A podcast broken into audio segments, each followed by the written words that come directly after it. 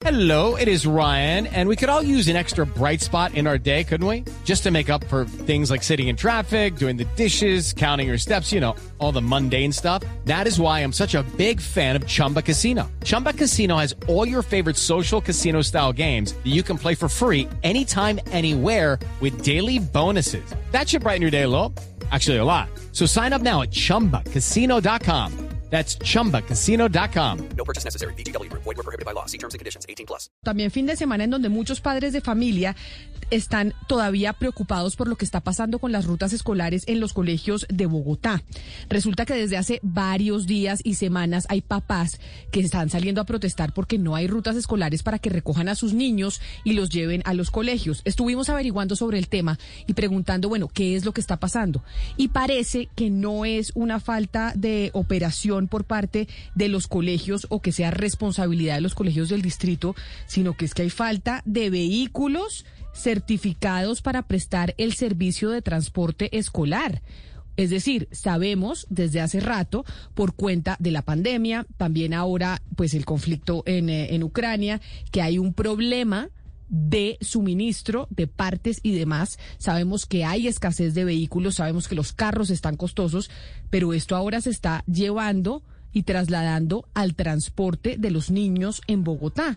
Y por eso quiero saludar a Erika Tobar, que es la gerente general de una importante empresa de servicio especial que funciona en el país. Estos eh, bucecitos que tienen que ser especiales para poder prestar eh, transporte público y transporte escolar, porque no cualquiera lo puede hacer. Doña Erika Tobar, bienvenida. Mil gracias por atendernos.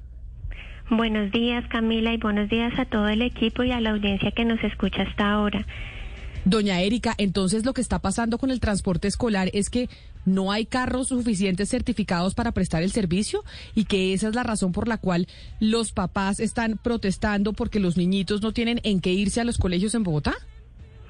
Sí, evidentemente estamos en una crisis del transporte especial de pasajeros. Antes de la pandemia, evidentemente, este sector ya venía atravesando un proceso de ausencia de vehículos.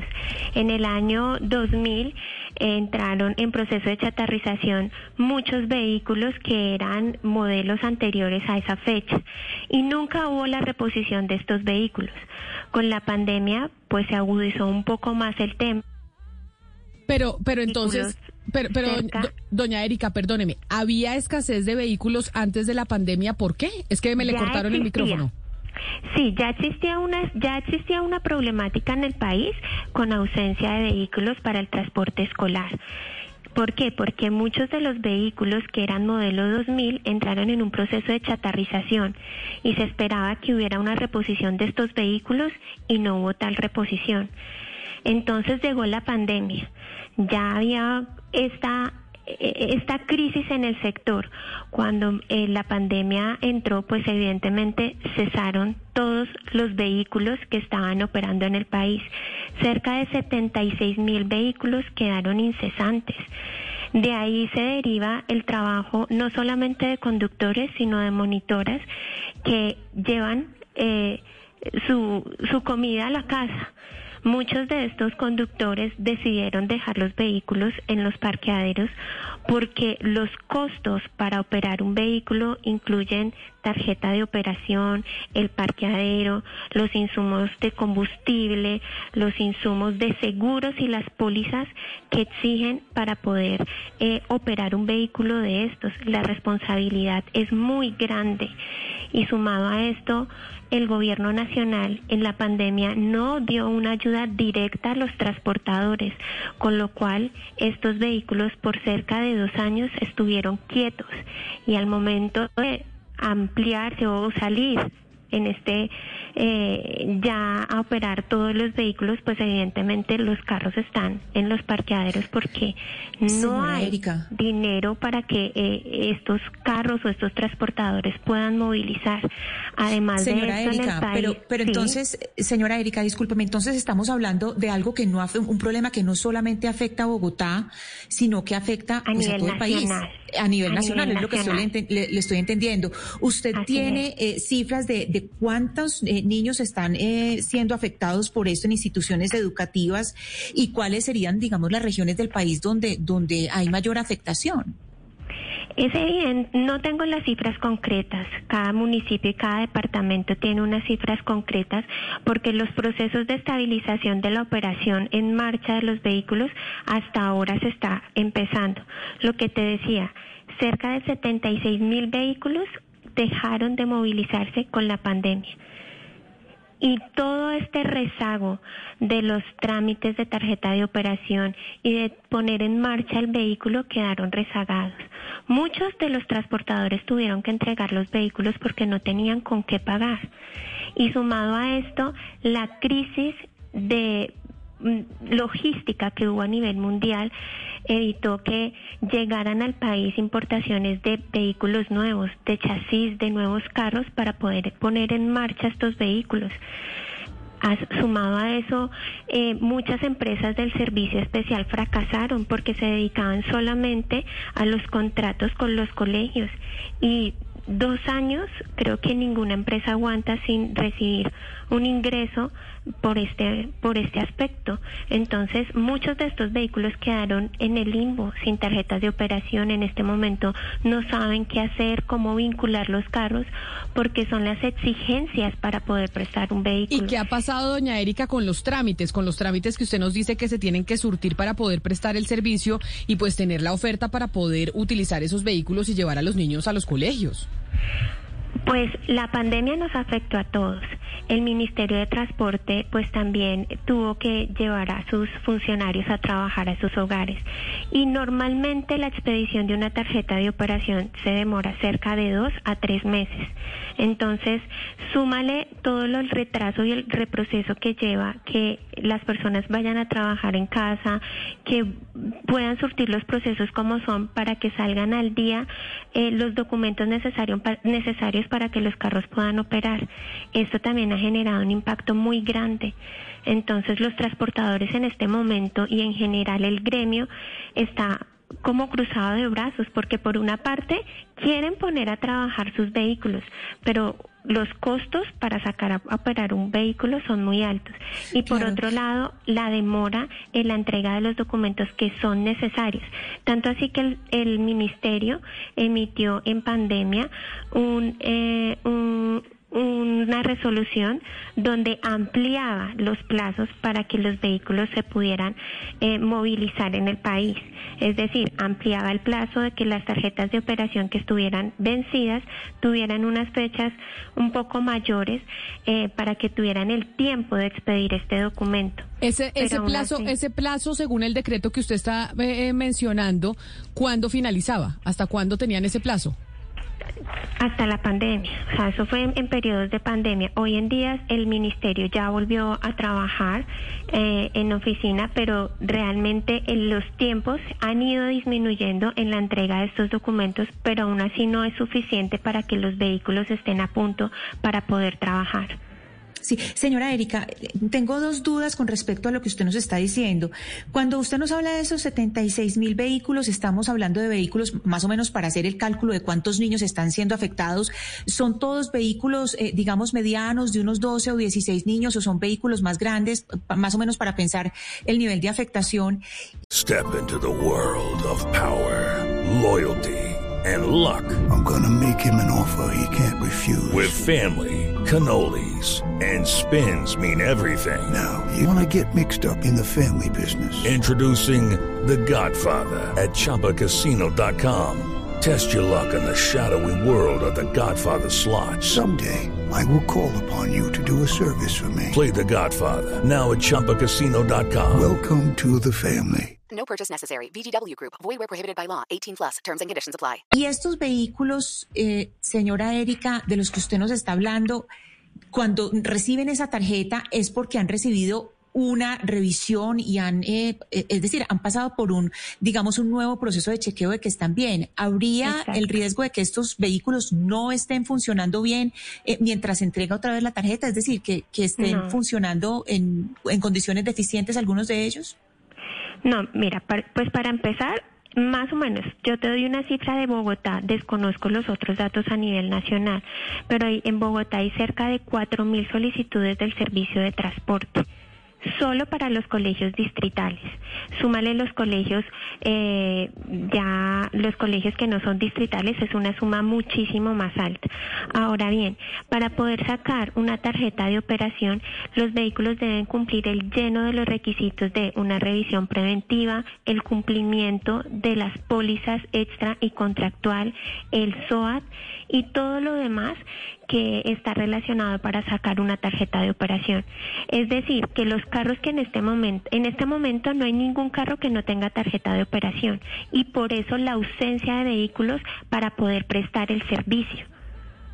Pero debe haber, doña Erika, muchos vehículos de transporte escolar que prestan ese servicio de manera informal, es decir, que no tienen tarjeta de operación. De hecho, el bus que se accidentó en Santander esta semana creo no tenía tarjeta de operación. ¿Usted tiene un cálculo de, de cuántos de los vehículos son eh, de transporte formal y cuántos lo hacen de manera informal? No, no, no tengo ese cálculo y se supone que todos los vehículos deben estar afiliados a una empresa eh, transportadora donde es la encargada, junto con el ministerio, de emitir esa tarjeta de operación. Esa, esa tarjeta de operación está anclada a un contrato a un servicio que va a prestar ese vehículo. Entonces, muchos de los vehículos que no están al día y no se pusieron al día con sus empresas en donde estaban afiliadas, pues deben acercarse para que tengan el lleno de estos requisitos y puedan prestar el servicio. Porque a nivel nacional, y pongo un ejemplo, en Bogotá se hace eh, constantemente revisiones por eh, eh, la Secretaría de Movilidad con Ruta Pila eh, constantemente están haciendo intervenciones a los vehículos para validar que cumplan con, el, eh, con las tarjetas de operaciones, con los seguros y todo lo demás. Entonces, a nivel nacional, no sé si están realizando, eh, debería están realizando estos operativos para garantizar que los estudiantes y las personas que se movilicen pues tengan la garantía de que el vehículo sí cumple con todos estos requisitos. Pues muy preocupante esto que usted nos está diciendo, que además tenemos problemas de oferta de rutas y que eso me escribe un oyente en el 301-764-4108, doña Erika, incluso ha hecho que el servicio sea más costoso. Entonces, las ruticas se van a colegios que tal vez tienen mayor capacidad de pago que otros colegios que son eh, distritales, que no tienen cómo pagar lo que sí están pagando los colegios privados. Es totalmente cierto. En este momento hay una gran demanda del servicio de transporte especial. ¿Y qué está pasando? La guerra del centavo. La gente donde ve que le paguen mejor, pues evidentemente allá van a prestar el servicio es que estos vehículos están alrededor de 350 millones de pesos, pagando mensualmente unos eh, costos o unas obligaciones bancarias que van alrededor de 7 millones de pesos, sin contar con los insumos que son necesarios como el combustible, un incremento del 10%, sumado a ello la monitora, la monitora es otro factor humano que también va dentro del vehículo para la prestación del servicio escolar. El salario mínimo subió cerca del 10% y a ellas hay que pagarles este salario mínimo. Realmente el gobierno nacional no ha otorgado ningún beneficio directo para este grupo de transportadores. Y en este momento hay una crisis que está afectando evidentemente a los escolares. Entonces la gente está ahogada. Muchos de estos transportadores quedaron sin el solvento para poder prestar el servicio cerca de dos años, pues se dedicaron a otras actividades y los carros están a la luz, al agua en cada uno de los parqueaderos esperando realmente que la situación mejore para poder prestar el servicio. Pues y los costos, los costos fijos son demasiado, demasiado altos. Entonces, ¿qué pasa? Que ustedes mismos lo están diciendo. En ocasiones las contrataciones que se llevan eh, para la prestación del servicio en colegios públicos se hace a través del acuerdo marco. El acuerdo marco, pues las empresas de transporte especial debían inscribirse en ese acuerdo marco para poder participar. Muchas de ellas no pudieron, porque eso fue en el momento de la pandemia. Este acuerdo marco está cerrado y otras empresas de transporte especial que están en el país, pues no han podido acceder a esto y sería otra forma también de aliviar el problema de transporte. En este momento se trabaja a través del convenio de colaboración empresarial y es que si somos varias empresas del transporte y tenemos vehículos que están al día para prestar el servicio, pues hacemos los convenios en el cual podamos surtir la necesidad que existe del contrato. Pero es que estos contratos anteriormente eran unas pólizas primero supremamente altas y las multas que le cargaban a los transportadores eran también si llegaban tarde, si tenía el carro, eh, no sé, monomultaban por absolutamente todo. En este momento realmente nadie trabaja porque los costos son muy bajitos y porque las multas son muy cuantiosas para prestar el servicio. Entonces la gente dice, prefiero tenerlo en un parqueadero porque me resulta menos costoso que ponerlo a rodar, el gasto de combustible, los seguros, el desgaste del vehículo y realmente no van a pagar lo que en este momento eh, la, la demanda es altísima. Además que se unieron otros sectores, el sector empresarial se activó demasiado con ocasión a la pandemia. Muchos gerentes de empresas decidieron contratar este servicio para eh, que sus eh, eh, sus, su personal lo transportaran en estos vehículos. Y la gente ve que si pagan un poco mejor en este lado pues realmente mm, pues la gente se va donde mejor le paguen. Por supuesto. Pues doña Erika Tobar, nosotros nos comunicamos con el Ministerio de Transporte, vamos a ver qué respuesta nos dan sobre esta situación, porque lo que sí no sabíamos es que la razón por la cual no están pudiendo los niñitos, por lo menos en Bogotá, tener acceso a las rutas para ir a los colegios es porque teníamos una escasez de oferta en la prestación eh, del servicio.